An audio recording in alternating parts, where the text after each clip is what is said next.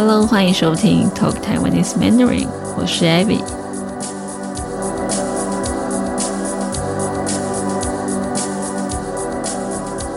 一阵子不见了，希望大家都过得很好。我自己的话呢，嗯，最近发生了蛮多事情的，有很好的事，嗯，但是在这边我就不多说了。大家有兴趣的话，可以跟我说，我再跟大家分享。现在的时间已经是半夜十二点了，嗯。我平常其实是一个早睡早起的人，我平常也都是在白天的时候录音，但是因为最近白天这附近在施工，然后就是附近的人讲话也大声，所以好像只有在晚上的时候才是最安静的时候，我就只好半夜录音了。嗯，所以我也不想讲太久。那今天主要我是想要跟大家分享一部台湾的原创作品，叫做《返校》。它最一开始是一款游戏，那后来因为大受欢迎，不止在台湾，在国外也非常受欢迎，后来就改编成电影和影集。如果你在 YouTube 上面搜寻的话，你就可以看到很多国内外的游戏实况的影片，就是有很多人拍下自己玩这款游戏的过程，所以看到很多外国人在玩这款游戏，就觉得蛮有趣的。那这是个什么样的故事呢？为什么会这样大受欢迎呢？它是一部恐怖片。嗯，认识我的人，或是长期收听我的节目的听众，应该知道我是不看恐怖片的。不过，我却玩了这款游戏，还看了这部电影和影集。就是我连我这么胆小的人都看了。游戏其实我只有玩一点点，因为他后来鬼出现，我就吓到，我就死了，我就没有继续玩了。嗯，不过它其实没有到那么恐怖，只是因为我很胆小。我觉得一般人应该会觉得还可以，还好吧。如果你是喜欢看恐怖片的话，那这个对你来说应该完全没问题。那我来说一下这个故事，它很特别的一点是，它的背景是设定在一九六零年代的台湾，当时台湾正处于戒严时期。又称白色恐怖时期。嗯，如果有人不知道戒严和白色恐怖是什么的话，我大概解释一下。嗯，这是台湾一段非常重要的历史。台湾在一九四七年到一九八七年是戒严时期，当时的政府，也就是国民党政府，在国共内战输掉后，就是他们在中国。跟共产党打仗输掉之后，就从中国大陆来到台湾。在他们来到台湾不久之后，就实施戒严。嗯，那戒严是什么呢？简单的来说，当时的政府可以因为任何理由来逮捕人民，可以把人民抓走。你没有言论自由，你不能想说什么就说什么，你不能随便发表自己的意见。特别是不能聊政治或是批评政府。如果政府或是警察、军警怀疑你的话，就算你其实什么都没有做，也可能会被抓走，可能会被关、被拷问，就是被打，逼你问出一些东西，或是被杀掉都有可能。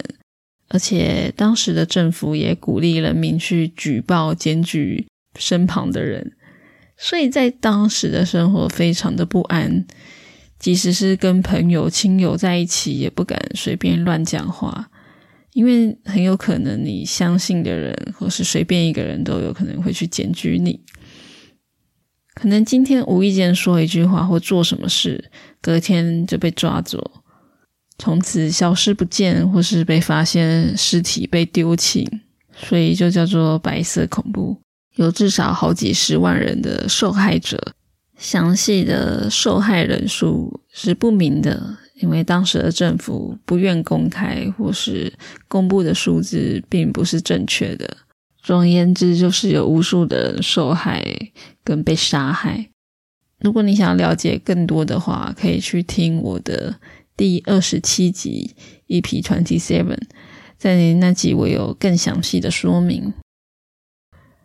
那我们回到这个故事，由于它的背景是设定在白色恐怖时期，所以整个游戏都弥漫着一股诡异的压迫感和恐惧感。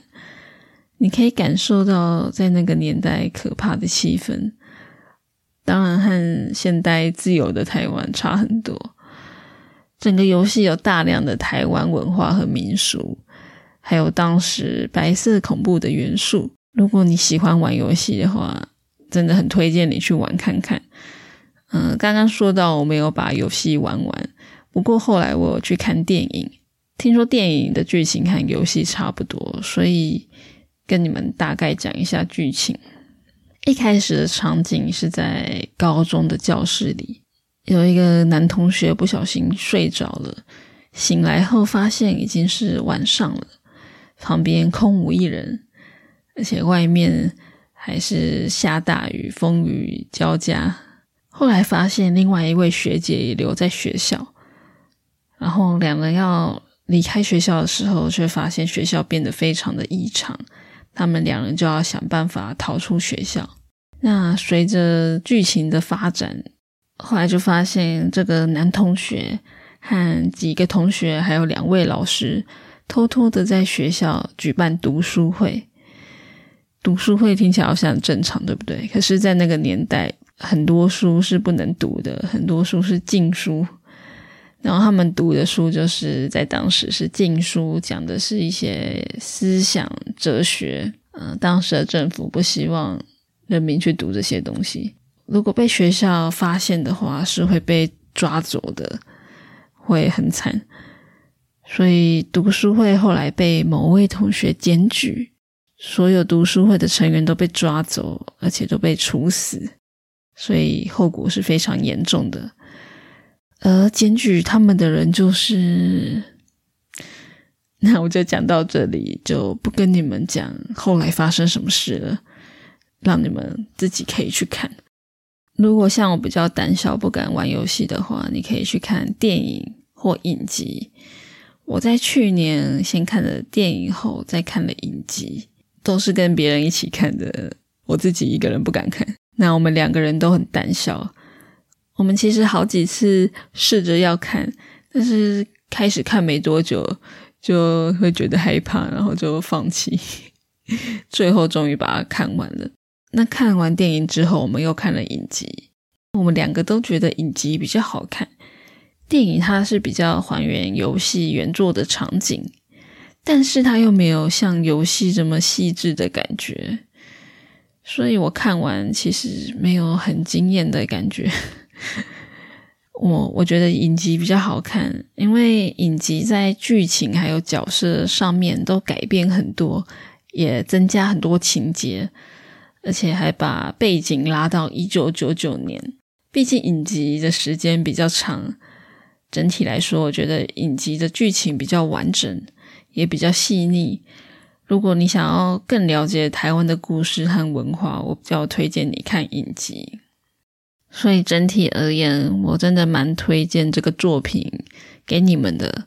不管你是去玩游戏还是去看影集，嗯，电影我就先不推荐。不知道，因为我觉得光看电影，我觉得他好像没有把。白色恐怖当时那个恐怖的气氛有呈现出来，但是感觉又没有到非常的细节。我不确定对外国朋友来说，就是对台湾的历史比较不了解的状况下，看这部电影有没有办法深刻的感受那段时期的恐惧。我感觉游戏跟影集在这方面呈现的比较好。但是我觉得，如果你对台湾有兴趣，那白色恐怖又是在台湾非常重要的一段历史，真的可以去玩或是看这个作品，去了解一下当时的气氛，台湾在那个年代是什么样的情况，和现在呈现的一个强烈的对比，和现在差非常多。哇，就会知道哇，台湾的自由和民主真的是得来不易，不是不是从天上掉下来。哇，这个要讲就要讲很久，先讲到这里好了。最后，我想要跟大家分享《雨夜花》这首歌，它是一首台语歌。这首歌在《返校》里面有出现，我觉得它的歌词和旋律都非常的优美，非常的美丽。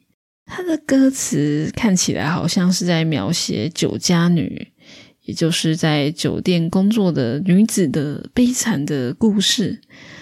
但是也很多人说，他是在描写当时台湾在日治时期被压迫的处境。以我看来，我觉得听起来很感动，也很感伤。我也认为是在暗指台湾的处境，不管是在日治时期，还是后来国民政府的戒严时期，台湾人民被殖民、被压迫的无奈和悲伤。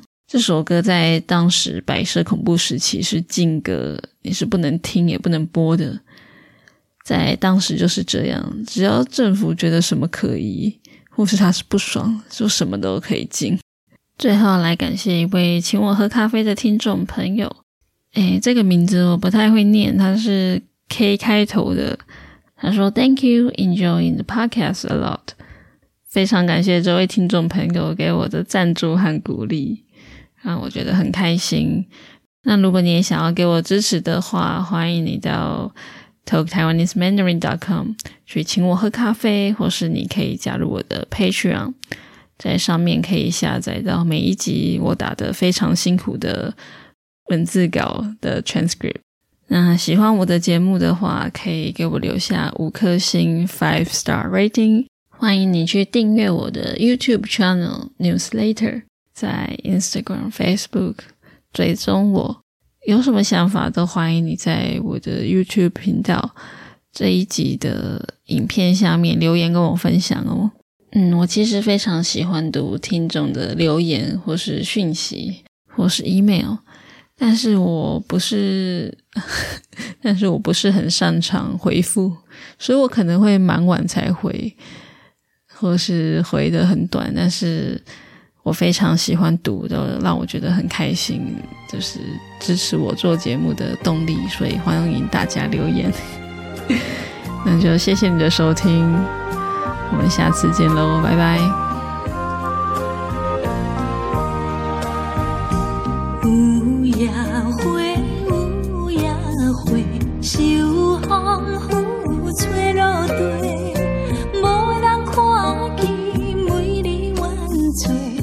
下路途不再回，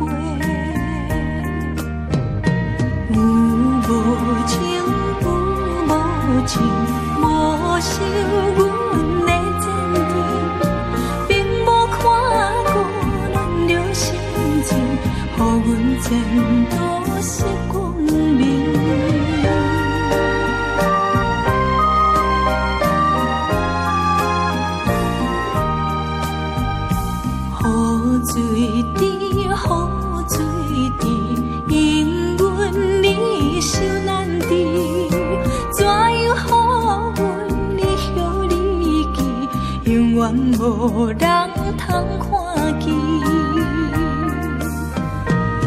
花落土，花落土，有啥人通看过？